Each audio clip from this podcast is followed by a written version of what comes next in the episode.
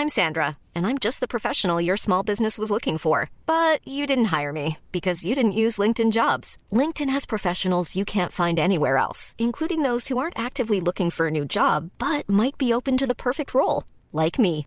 In a given month, over 70% of LinkedIn users don't visit other leading job sites. So if you're not looking on LinkedIn, you'll miss out on great candidates like Sandra. Start hiring professionals like a professional. Post your free job on linkedin.com/people today. Penguin lädt ein, Autoren erzählen Geschichten.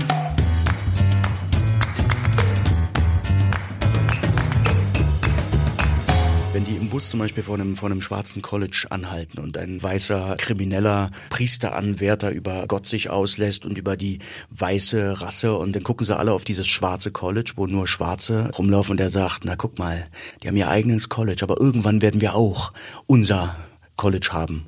Also solche Sachen finde ich einfach, ich finde sie wahnsinnig skurril. Hallo und herzlich willkommen bei Penguin Lit ein, Autoren erzählen Geschichten. Mein Name ist Ann-Kathrin Eckhardt. In jeder Folge lernen wir gemeinsam spannende Autorinnen und Autoren und natürlich ihre Bücher kennen. Oder, so wie heute, die Menschen, die uns diese Bücher vorlesen und daraus Hörbücher machen. Schön, dass ihr dabei seid. Heute bei mir zu Gast ist Cenya Lacher. Er ist Theater- und Filmschauspieler. Viele Jahre hatte er ein Engagement am Münchner Residenztheater und spielte in Fernsehfilmen wie Dutschke sowie in verschiedenen Krimiserien mit. Außerdem hat er inzwischen gut ein Dutzend Hörbücher eingesprochen. Zuletzt Willkommen in Lake Success von Gary Steingart, erschienen im Hörverlag. Herzlich willkommen, Cenya Lacher. Hallo. Ich sehe an deinem Handgelenk keine Uhr. Der Barry Cohn, dem Held von Willkommen in Lake Success, würde so etwas nie passieren. Er ist totaler Uhrenfanatiker und will sogar armen schwarzen Kindern helfen, eine Rolex äh, zu besitzen. Konntest du diesen Uhrenfetisch irgendwie nachvollziehen? Ach nee, leider habe hab ich davon gar nichts, überhaupt nicht. Also ich habe, äh, glaube ich, noch nie in meinem Leben also eine Uhr. Mir wurde öfter mal eine Uhr geschenkt. Ich hatte, glaube ich, ich halte das zwei Tage aus oder irgendwann, wenn ich essen gehe oder sowas, das da fehlt irgendwas. Aber ich guck, würde da gar nicht drauf gucken. Ich guck nur aufs Handy und äh, auf keine. Ich würde sie vergessen zu stellen und alles. Ich besitze keine Uhr. Du und Barry, ihr seid ungefähr gleich alt, ich glaube beide so Anfang 40. Und ansonsten würde ich aber sagen, ohne ähm, dich allzu genau zu kennen, dass ihr ziemlich unterschiedlich seid. Du bist Schauspieler, Barry ist Hedgefondsmanager und schwimmt im Geld. Und du hast mal in einem Interview gesagt, du Ich bin pleite. Genau. so ähnlich. Du hast gesagt, du musstest lang genug irgendwie auf äh, gucken, ob du in Urlaub fahren kannst. Ähm, Ja, oder ob ich mir das Toastbrot kaufen kann. Genau, oder so. Zeiten kenne ich auch noch. Gibt es trotzdem Dinge, die Barry äh, sagt, die, die auch von dir sein könnten? Also, ja, also wie er lebt, die Art und Weise, diese ganzen Nannies, die er um sich rum hat, das ist mir alles tatsächlich total fremd. Aber ähm, ich glaube, so eine, also ohne mich jetzt schlecht reden zu wollen, also mich selber, glaube ich, dass der so eine, der hat so eine Rastlosigkeit, so eine, so eine Suche, die mir jetzt nicht so ganz äh, unvertraut ist. Also ich habe den jetzt vor, als ich das, als ich jetzt mich so ein bisschen darauf vorbereitet habe, dass wir ja heute reden und ich frei rede ohne Text, was ich total zum Kotzen finde, ähm, habe ich, habe ich so ein bisschen dran gedacht, dass der sowas, äh, der hat sowas Pergündmäßiges manchmal. Diese, diese immer nirgendswo, also sich selber nie, es ist nie gut genug, es reicht nie aus, es muss, man, es, ist, es ist immer die neue Frau, die, äh, ähm, ähm, äh, mit der man sich ein Leben ausbadet, äh, was, was, was, ähm, was schöner ist als das, was man eigentlich hat. Also sich selber nie genug äh, sein und immer unterwegs und ähm, tja, ach vielleicht habe ich ein bisschen was davon, weiß ich nicht. Hast du Aktien oder Fonds? Kannst du mit dieser Welt irgendwas anfangen? Überhaupt nicht, gar nicht, gar Kann, nicht. Kannst du mit Geld umgehen? Nein, gar nicht, überhaupt nicht. Ich bin froh, dass ich äh, seit kurzem aus dem Dispo raus bin. Wobei heute habe ich noch nicht aufs Konto geguckt. Ich glaube, das hat sich wieder erledigt. Aber aber aber ich kann tatsächlich überhaupt nicht mit Kohle umgehen. Ich schmeiß das Geld raus, wie es kommt und äh, lade unfassbar gerne Leute ein. Ich gehe wahnsinnig gerne essen. Das ist für mich der der der Grund, warum ich arbeite. Äh, gut, nur habe ich auch äh, circa 2000 Kinder, die ich alle ernähren muss. Aber ich muss äh, tatsächlich Wie viele Kinder hast du denn echt? ja, also die Frage ist hart, aber ähm, zwei. Nein, tatsächlich habe ich zwei. Das weiß ich auch ganz sicher. Okay. Und äh, wo gehst du dann am liebsten essen? Oh, das ist tatsächlich ganz äh, unterschiedlich. Ich mache das, worauf ich, worauf ich Lust habe. Also äh, das Koreaner ist oder mediterran ganz. Jetzt vor kurzem war ich in der ähm, in der Osteria Italiana da in der Schellingstraße. Hat mir sehr gut gefallen. War allerdings auch extrem teuer. Mich ein bisschen bereut am nächsten Tag. Stimmt. Du hast in einem Interview auch mal gesagt, alles machen wegen Geld, das kann ich nicht. Und Barry hat da ja weniger Bedenken. Er treibt zum Beispiel die Preise von Medikamenten in die Höhe, um Profit daraus zu machen. Wie es dann den Menschen geht, die krank sind und sich die Medikamente nicht mehr leisten können, ist ihm relativ egal. Hättest du manchmal gerne etwas mehr von seiner, sagen wir, Skrupellosigkeit? Naja, manchmal muss man ja trotzdem Sachen machen, vielleicht die ein bisschen Geld einbringen, obwohl sie einen vielleicht ein bisschen schmerzen. Also ich würde keine Werbung machen. Ich werde davon immer, also weil Leute sagen, ach, damit habe ich überhaupt kein Problem, sage ich, na, ist doch super. Du musst ja auch damit kein Problem haben. Ich habe damit eins. Ich würde es nicht machen. Also ich wüsste auch nicht für was. Ich bin Biertrinker, dann ich würde, weiß ich nicht, das könnte ich mir überlegen, dass ich irgendwie, ich finde die Jefer-Werbung super. Ja, da sitzt einer am Strand und trinkt Bier. Das finde ich natürlich ein Knaller. Wenn man dafür noch 20.000 bekommt, denke ich mir, na ja, würde ich mal überlegen. Aber Vielleicht ich wüsste, doch. Vielleicht doch, aber ich würde jetzt nicht für eine Teewurst oder sowas, wüsste ich nicht, warum ich dafür Werbung machen sollte oder so, ne? Oder für Kippen oder sowas, keine Ahnung. Nö. Wie für wie real hältst du die Figur Barry? Das ist ja die Szenerie des Romans, muss man vielleicht für die, die den Roman noch nicht kennen, sagen. Es geht um die Zeit ähm, vor der Trump-Wahl. Also es ist so, hängt immer, schwebt die Gefahr im Raum, dass Trump gewählt wird. Also die Szene, Szenerie ist relativ real. Für wie real hältst du die Figur Barry? Meinst du, es gibt wirklich viele solche Typen oder einige solche Typen? Ach, das kann ich mir. Ich war jetzt ein paar Monate in Frankfurt, äh, so drei Monate und ähm, treffe da gelegentlich ähm, in manchen Eckkneipen auch ähm, ein paar Banker, die, wenn sie ein paar zu viel getrunken haben, ordentlich was erzählen. Finde ich mega interessant, weil die sind in den abgeranztesten Kneipen, also sagen, dass sie ganz, ganz, ganz viel Profite erwirtschaften, aber hängen dann halt in der wirklich in der letzten Kneipe rum, wo den Leuten teilweise auch die Zähne schon fehlen im Mund. Und ähm, die sind vielleicht ähnlich suchend oder verloren wie der Barry und so und nicht so, ja, also ich kann mir das schon vorstellen. Also in Frankfurt wird viel erzählt, dass man, ähm, ähm, wo die Banker ihre ganzen Drogen herkriegen und das ganze Zeug. Und das ist mir komplett, also ich kann mir das gar nicht vorstellen. Ich denke, ja, die verwalten doch unsere Kohle. Also meine jetzt nicht, weil ich habe keine. aber, aber jetzt von Leuten, die, die Geld haben und so, und ich mir, oh, naja, bloß nicht zu viel koksen oder so, dann ist es mal schnell weg. Aber ich denke schon, das kann, das kann schon durchaus, durchaus real sein. Also das kann ich mir schon gut vorstellen. Und seine Flucht vor der Verantwortung einem autistischen Kind äh, gegenüber oder seiner Frau und äh, ähm, ähm, dass er so viel Geld in Sand gesetzt hat und ähm, äh, über mehrere Milliarden und und äh, gesucht wird von einer von einer von einer vom vom FBI äh, und so, das kann ich mir schon durchaus vorstellen, dass er dann einfach kalte Füße kriegt und sagt, ach na ja, ich gehe dann mal, ich hau da mal lieber ab, um dann kurze Zeit später einen neuen Hedgefonds zu gründen und noch mehr Geld zu machen. Welche Szene in dem Buch äh, gefällt dir am besten oder war deine Lieblingsszene? Äh, da gibt's tatsächlich einige. Ich finde die ganzen Busfahrten finde ich finde ich super. Also ähm, wenn die wenn die im Bus zum Beispiel vor einem vor einem schwarzen College anhalten und ein ein, ein weißer äh, krimineller ähm, Priesteranwärter über über Gott sich auslässt und über die weiße Rasse und dann gucken sie alle auf dieses schwarze College, wo nur Schwarze rumlaufen und der sagt, na guck mal, die haben ihr eigenes College, aber irgendwann werden wir auch unser College haben. Und ich finde, also solche Sachen finde ich einfach, ich finde sie wahnsinnig skurril. Das, das Schöne an dieser Szene ist, dass äh, der Bus größtenteils mit mit äh, Schwarzen halt besetzt ist und die aber nichts sagen, alle rausgucken und so und eine Aggression durch diesen Bus geht, die ähm, die die ganz schön hart ist. Wenn ich dich so reden höre, dann bin ich gleich wieder im Hörbuch drin, was ich jetzt die ganze Zeit immer hier zur Vorbereitung äh, gehört habe. Das ist lustig. Du hast es schon erwähnt, der Barry bricht ja aus aus seinem Leben mit Frau und Kind und also einem autistischen Kind und äh, schmeißt alles weg, also sein iPhone, seine Amex-Karte und äh, hat, bricht allen Kontakt ab und muss jetzt tatsächlich auf jeden Dollar achten, weil er nur noch irgendwie 1200 Dollar abheben konnte und das muss jetzt reichen. Wolltest du auch schon mal aus deinem Leben ausbrechen? Kennst du dieses Gefühl, ausbrechen zu wollen, irgendwie alles hinter sich zu lassen? Naja, dauernd.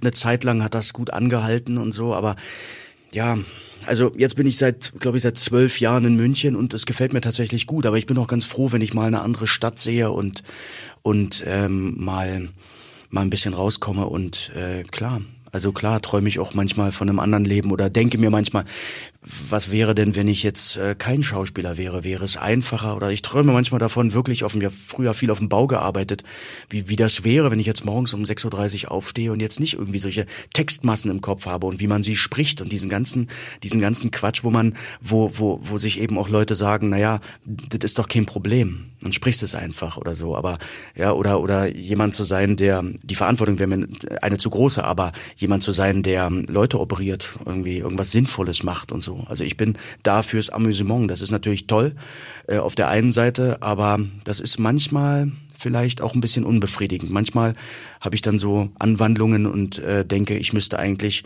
meine Flugangst überwinden und ein Arzt ohne Grenzen werden und helfen und so und bei Plan A Kindern jeden Monat, jeden Monat Geld überweisen, damit sie eine Ausbildung kriegen und sowas. Ja. Ich habe, ich frage dich deshalb, weil du ja beim Münchner Residenztheater vor ein paar Jahren gekündigt hast, was jetzt nicht so häufig vorkommt, dass der Schauspieler von sich aus sagen, ich mag nicht mehr. Ähm, warum hast du das damals gemacht? Ja, also ich fühlte mich etwas überarbeitet. Das war, das war eine Sache. Ich habe wirklich zu dem Zeitpunkt waren es dann irgendwann 15 Jahre, glaube ich, 15 Jahre müssten das gewesen sein, ohne Pause gearbeitet, also immer im Festengagement. München war mein viertes Theater. Ähm, konnte mich über die Rollen jetzt überhaupt nicht beschweren und so. Was waren ähm, deine Lieblingsrollen, die du da gespielt hast? Ähm, Orest, Per Günd, Benedikt, Philam um nichts war das gewesen. Genannt Gospodin, das war so ähm, das allererste Stück, das hat mir ganz gut gefallen von Philipp Löhle. Ähm, ja, also da, ja, also ich konnte mich jetzt über die Rollen nicht beschweren, aber ich war jetzt äh, irgendwann dann auch, ich war, also ja, das war das eine Ding. Ich war, äh, fühlte mich ein bisschen, bisschen leer. Ich konnte einfach, wusste nicht mehr so richtig, was ich erzähle. Ähm, und so und ähm, da gibt's wirklich wahnsinnig viele Gründe. Ich denke, ähm, ich war mit der Leitung nicht einverstanden. Ich ähm, habe das irgendwann nicht mehr gutheißen können, wie dieses Theater geführt wird. So. Du hast im Interview in der FAZ gesagt, innerhalb der Strukturen innerhalb des Theaters sind jetzt so autokratisch und fast feudalistisch. Ja. Was meinst also, du damit? Naja, das ist ja auf jeden Fall nichts Neues, das weiß man, das wurde auch danach, ähm, wurde das äh, tausendfach noch diskutiert und äh, ähm, über, über den Intendanten oder was weiß ich, über, ach, da wurden dann alle Intendanten ähm, äh, plötzlich irgendwie zur Rechenschaft gezogen, ob das Peimann war oder Hartmann, da wurde dann gesagt, es gibt die Arschlöcher und es gibt nicht die Arschlöcher Österreicher. Nö, mir hat's einfach nicht gefallen, wie mit äh, teilweise mit Leuten umgegangen wird. Ich fand, das ähm, hat mir hat mir nicht getaugt. Ich finde, das für einen künstlerischen Prozess hat's mir nicht gefallen ich sag's mal so, ich will keine gar nicht keine alten äh, Wunden aufreißen, das interessiert mich nicht mehr. Ich habe eine Zeit lang zu denen natürlich auch gehört, die in der Kantine und in der Garderobe äh, ähm, meckern und das auch schön lauthals und so weiter. Ich habe es einmal laut gesagt, dass mir das nicht taugt, dass mir auch der Intendant nicht taugt.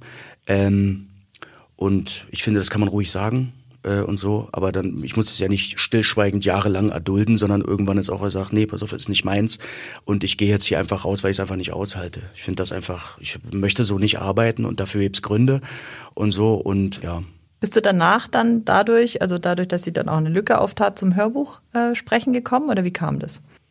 Das habe ich, äh, das habe ich vorher schon schon gemacht. Das war ja immer ganz gut, weil das meistens in München war und dann konnte ich in die Studios gehen und dann das, das war das war nicht so. Aber das hat sich danach tatsächlich war dann ein bisschen mehr Zeit äh, und dann kamen mehr Hörbücher, die ich machen konnte. Und das ist äh, ja wie gesagt, ich finde es ja auch eine schöne Arbeit. Also ich mache so drei vielleicht im Jahr, zwei, drei und das ist, äh, finde ich, einfach toll. Und wie entscheidest du, welches Hörbuch du annimmst oder welches du sprichst? Liest du dir die Bücher vorher durch und entscheidest dann oder sagst du gleich zu oder wie? Ich lese auf jeden Fall rein. Ähm, ich lese rein und äh, es ist oftmals so, dass es wird schon gut ausgesucht, was ich lesen könnte und was ganz gut zu mir passt. Also so eine Geschichte, so eine Reise durch die USA finde ich natürlich total spannend. Oder ähm, jetzt ähm, lese ich eine Geschichte ein, die heißt äh, Alles richtig gemacht. Das ist so eine Geschichte einer Freundschaft, eines Mannes auch äh, ja, so eine, so eine Geschichte, die in der DDR beginnt und so, das natürlich und, und auch noch in Rostock spielt, sogar noch in der Straße, in der ich gewohnt habe, als ich da studiert habe. Ach, Wahnsinn. Also, das ist, das hat, äh, das macht einfach nur Spaß beim Lesen und da freue ich mich natürlich einen Ast, wenn ich das, wenn ich das lesen kann. Gab Sachen, die du abgelehnt hast? Ja, rein zeitlich natürlich, weil es weil es sich nicht ausging und äh, Nee, eigentlich, eigentlich finde ich es immer ganz spannend. Eigentlich finde ich es immer ganz spannend. Wenn es zeitlich geht, dann mache ich das auch. Es gibt paar Sachen, die ich vielleicht, die würde ich nochmal machen wollen, weil sie einfach, ja, also alles, was so mit französischen Texten da zu tun hat, da würde ich in Zukunft lieber die Finger von lassen, weil es klingt bei mir wie, ich weiß nicht, wenn ich Französisch rede, klingt es wie Sächsisch. Das hat überhaupt keinen Bringer. Das ist mit Englisch auch übrigens ähnlich. Ich habe irgendwie noch so ein DDR-Englisch und muss mir jedes Wort tatsächlich äh, ein bisschen erklären lassen. Das ist, äh, und wenn ich es dann aber kann, dann klingt es richtig authentisch. Dann ich habe es nicht gemerkt beim Hörbuch hören, also die paar. Dann klingt's wie, wie ein, wie ein Sachse, der Englisch redet, aber aus Berlin kommt oder so. Inzwischen spielst du wieder Theater, wenn ich richtig informiert bin, in Frankfurt. Kannst du dazu ja. was sagen? Das hat sich äh, so ergeben, nachdem der äh, Intendant äh, mich angerufen hat. Mh, mm, und äh, mich gefragt hat, ob ich in einem ähm, Stück mitspielen äh, ähm, möchte, das zwei Teile hat. Das heißt The Nation und das wird an zwei Abenden gespielt. Es gibt Teil 1, Teil 2 und das ist so ein bisschen aufgebaut wie so eine Netflix-Serie. Das fand ich erstmal interessant und dann fand ich den Regisseur interessant, David Bösch, den ich schon aus München, aus vielen Arbeiten kenne und dann hat's äh, ein paar Monate gedauert und dann habe ich gedacht, ach naja, wenn ich es jetzt nicht mache, in fünf Jahren betrete ich keine Bühne mehr. Und deswegen habe ich es jetzt gemacht. Ähm, und das war gut, dass ich es gemacht habe, denn es hat sich so angefühlt, als wäre ich tatsächlich nie weg gewesen. Und die Premiere hat sich tatsächlich fantastisch angefühlt, auf die Bühne zu kommen. Ich habe richtig ähm, tief eingeatmet, äh, ins Publikum geguckt und war tatsächlich äh, sehr beseelt. Warum wirst du in fünf Jahren keine Bühne mehr betreten, glaubst du? Schiss. Kommt dann der Schiss, wenn man zu lange weg ist, dann ich glaube ja. nicht mehr auf die Bühne geht? Ja, ich hatte hier auch, hatte ich schon, schon große Angst. Nur war der, äh, ist der Text halt ein heutiger Text und habe ich gedacht, na ja, nichts anderes mache ich beim Fernsehen auch. Das kann jetzt nicht so schwierig sein, das kriege ich vielleicht noch hin. Ähm, mit einem Kleist hätte ich nicht angefangen wieder Theater zu spielen. Das hätte ich mal schön bleiben lassen. Da ähm, sollte doch ein bisschen Bühnenroutine wieder reinkommen, wobei Routine oder Bühnenroutine bei mir natürlich nie irgendeine Art von Routine ist, sondern das ist immer immer kurz vorm Umkippen. Jetzt äh, nimm uns mal mit oder erzähl. Ich habe mich jetzt oft gefragt beim Hören, wie, wie bereitet man sich darauf vor? Liest man das komplett am Stück ein oder irgendwie eine Woche ein Kapitel, nächste Woche das nächste Kapitel? Wie machst du das und wie schaust du auch, unterstreichst du, also gerade diese, wir hatten es vorher von den Uhren, die haben ja auch relativ komplizierte Bezeichnungen. Ich habe mich beim Lesen schon mehrfach, äh, beim Stilllesen schon mehrfach verhaspelt, auch sozusagen beim ja, das, also das Verhaspeln ist auch tatsächlich, ich muss wirklich ruhig bleiben, weil ich, ähm, meine, du merkst es ja, ich rede wie so ein Wasserfall und schnell und das ist auch wahnsinnig anstrengend, wahrscheinlich mir zuzuhören. so. Das geht. das geht. äh, aber ich muss tatsächlich ruhig bleiben, dass ich, wenn ich mich drei, vier, fünf Mal verlese, was ja auch passiert, dass ich da nicht ausraste. Also ich wirklich oder mal durch mal im Block gehen muss, weil eigentlich brauche ich, äh, wie beim Spielen, ich brauche meine Hände, meinen ganzen Körper dazu, so an einem Tisch zu sitzen bis einem irgendwann die Beine einschlafen oder oder oder oder das linke Ei. Das äh, ähm, ist tatsächlich auch äh, das ist eine ganz schöne Konzentrationsübung. Aber ich nehme mir bestimmte Seitenzahl, die nehme ich mir vor, weil ich weiß, wie viel äh, Minuten so eine Seite ungefähr braucht. Wie viel? Äh, zweieinhalb, zwei, zweieinhalb. Also bei meinem bei meiner Redeschnelligkeit zwei. bei den englischen Begriffen drei. so ungefähr. Dann kann ich mir ungefähr ausrechnen und dann bin ich tatsächlich ganz diszipliniert. Ich setze mich an den Schreibtisch, jetzt habe ich endlich einen äh, und habe das Ding vor mir. Ich habe ganz viele Textmarker. Ich liebe Textmarker und verschiedene Stifte und dann mache ich jede, das ganze Buch durch, jede einzelne Figur mit einer anderen Farbe und so und überlege mir, wie die sein könnte. Also wie die klingen könnte. Wie die klingen könnte. Bei so Figuren, die durchgängig sind wie Barry, stellt sich das irgendwann ein, weil ich die natürlich ganz nah an mich ranhole und alle anderen Figuren, ich darf natürlich keine, äh, äh, also wenn ich jetzt die, auch die Frauen spreche, spreche dann alle Figuren drin, darf ich natürlich nicht so machen, dass ich irgendwie so, so, so ein Quatsch und so, da sagen alle, der verarscht die Frauen, sondern ich äh, mache dann höchstens die Stimme ein bisschen höher, dass man es unterscheiden kann. Kannst du uns denn mal eine kleine Kostprobe geben, wie sich der Barry anhört? Okay, mache ich. Ich liebe meine Arbeit, sagte Barry jetzt. Ich betrachte sie als intellektuelle Übung. Sie hatten Whisky im Wert von etwa 23.000 Dollar getrunken, der Louis Ansicht nach ein bisschen sehr nach Rum schmeckte, den er aber dennoch gierig trank. Oft kratzte er sich nach einem tiefen Schluck Karuisawa genießerisch an der Nase. Auf ihre ganz eigene Weise schaffen sie also Mehrwert, sagte Louise. Genau. Genug, um ihre Vergütung zu rechtfertigen? Ich finde, die Leute versteifen sich viel zu sehr auf die Vergütung, sagte Barry. Okay, im Vergleich verdienen wir viel Geld, aber das ist ja nur so eine Art Bewertung. Wir bekommen keine Buchpreise, keine Pulitzer oder dergleichen, und wir haben auch keine Verkaufszahlen. Er legte eine bedeutungsschwere Pause ein, als wollte er den Schriftsteller an seinen Amazon-Rang erinnern. Also verrät uns das Geld, wer gewinnt. Aber könnte dieser Reichtum nicht besser verteilt werden? Wie wäre es, wenn man ihnen nach den ersten 30 Millionen eine Medaille umhängt und sagt, sie haben gewonnen, und der Rest wird an die Armen verteilt? Ich würde behaupten, dass die meisten Armen gar nicht wissen, was sie mit so beträchtlichen Geldsummen anfangen sollen sagte Barry viel zu laut, weil der Alkohol ihn anregte. Sie sind einfach nicht informiert genug, und Reichtum kann verwirrend sein. In gewisser Weise muss man für den Wohlstand trainieren. Sehr schön. So. Vielen Dank. Ja. Ist dir schon mal vorgekommen, dass du sagst, ach nee, jetzt habe ich Barry immer so gelesen, ach nee, eigentlich müsste der viel tiefer oder eine andere Stimme haben, oder?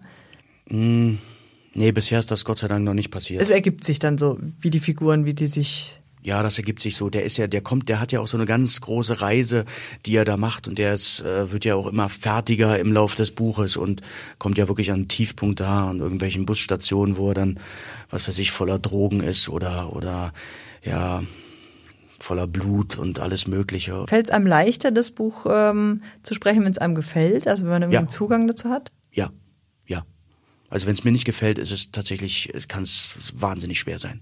Zum Beispiel habe ich, äh, lese ich äh, öfter auch Science Fiction ein und ich muss ganz ehrlich sagen, es ist einfach nicht mein Ding. Also da, ich quäle mich da, weil ich mir das wirklich nicht, ich finde das, es ist jetzt blöd, sowas, weil gibt ja viele Fans davon, das ist auch alles super. Ich habe wirklich noch nicht in meinem Leben noch nicht einen Star Wars Film geguckt. Da kriege ich mal auf den Deckel, weil sagt, wie, das ist doch Kult. Sag ich, ja, aber ich weiß nicht. Also für mich sehen Außerirdische jetzt nicht so aus, als hätten sie jetzt irgendwie so spitze Ohren. Ich lach mir da eher einen Ast bei sowas.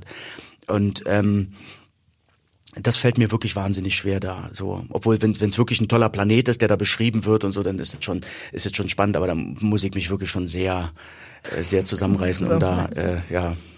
Was ist das Schwierigste beim Einlesen eines Hörbuchs oder was fällt dir am schwersten?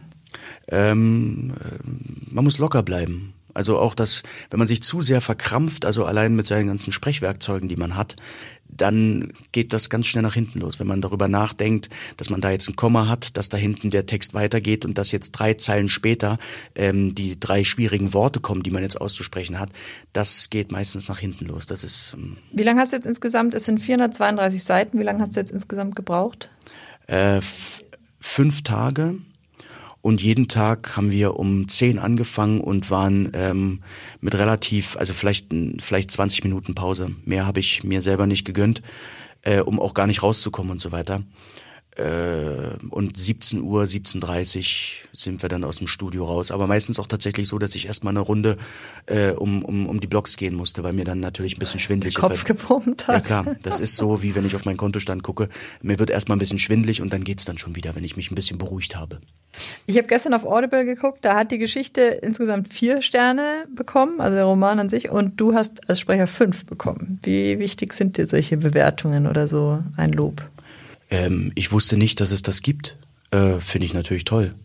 Fünf Sterne, wie viele Sterne gibt's denn? Fünf. Ah, super, ich dachte jetzt 20. nee, nee wenn es fünf gibt, das ist ja eine totale Auszeichnung, ist das super. Das ist ja toll, dann heißt es, dass ich meine, dass die Sache ja ganz gut gemacht habe. Im Gegensatz zu diesem Podcast hier, wo ich einfach durchlaber. nee, ich darf aber auch noch ein paar Fragen dazwischen stellen. Solange ich noch ab und zu zu Wort komme, passt's. Welches Buch würdest du gerne mal einsprechen? Gibt es irgendwie ein Lieblingsbuch, was du oder was du super gerne mal sprechen würdest? Einsprechen würdest? Ähm, ich würde gerne die Balladen von François Villon einsprechen. Das ist ja wieder Französisch. Nee, das stimmt, vor. aber in der, äh, wer ist das? Paul Zech, glaube ich, hat die Übersetzung geschrieben. Die finde ich, äh, finde ich, finde ich super. Ähm, ich weiß, man hat das auch von Kinski im Kopf und ich glaube, das würde ich tatsächlich wahnsinnig gerne machen. Und welches Buch liegt gerade bei dir auf dem Nachttisch? Ein Drehbuch. Von? Ähm, Kaltes Blut heißt das Ding. Das ist äh, für Sat 1 und das fange ich jetzt in Ende diesen Monats fange ich das an zu drehen. Kannst du verraten, was du da spielen wirst, oder? Ähm, einen ganz äh, biederen Frankfurter Banktypen. Ach, passt ja. Bist du bestens vorbereitet. Bestens vorbereitet. Mit äh, einer Tochter, einer Frau in einem wunderbaren Haus und ich kann tatsächlich nicht sagen, was ich da mache, weil sonst wäre es irgendwie ein bisschen vorweggenommen. Aber der äußere Schein trügt. okay, wir sind gespannt. Also Shenya Laha, vielen Dank für das Gespräch. Sehr, sehr gerne. Vielen, vielen Dank. Danke fürs Zuhören bei Penguin lädt ein. Autoren erzählen Geschichten. Wir haben von Shenya Lache erfahren, dass er zum Beispiel zweieinhalb Minuten pro Seite braucht, um die einzulesen. Wir haben auch erfahren, warum er am Residenztheater gegangen ist und was ihn mit Barry verbindet, dem Protagonisten und Helden aus Willkommen in Lake Success. Und wenn ihr jetzt auch noch wisst, welchen Beruf Barry hat, dann könnt ihr das Hörbuch von Lake Success gewinnen. Unter allen Einsendern mit der richtigen Antwort verlosen wir drei Exemplare. Schreibt die Antwort einfach an penguin at randomhouse.de. Dorthin könnt ihr übrigens auch schreiben, wenn ihr Lob, Kritik, Anmerkungen oder Fragen habt. Die Mailadresse findet ihr auch in den Show Notes. Und jetzt einfach den Podcast abonnieren und keine Folge mehr verpassen, egal ob bei iTunes, Spotify oder dieser oder überall, wo es Podcasts gibt. Ich freue mich jetzt schon auf die nächste Folge und hoffe, ihr seid auch da dabei, denn dann ist hier der Journalist und Papstkenner Andreas Englisch zu Gast, der bei C. Bertelsmann sein Buch Mein Rom veröffentlicht hat. Ich werde mit ihm auf Entdeckungsreise durch die ewige Stadt gehen und natürlich den Vatikan erkunden. Tschüss und bis zum nächsten Mal, eure Ann-Kathrin.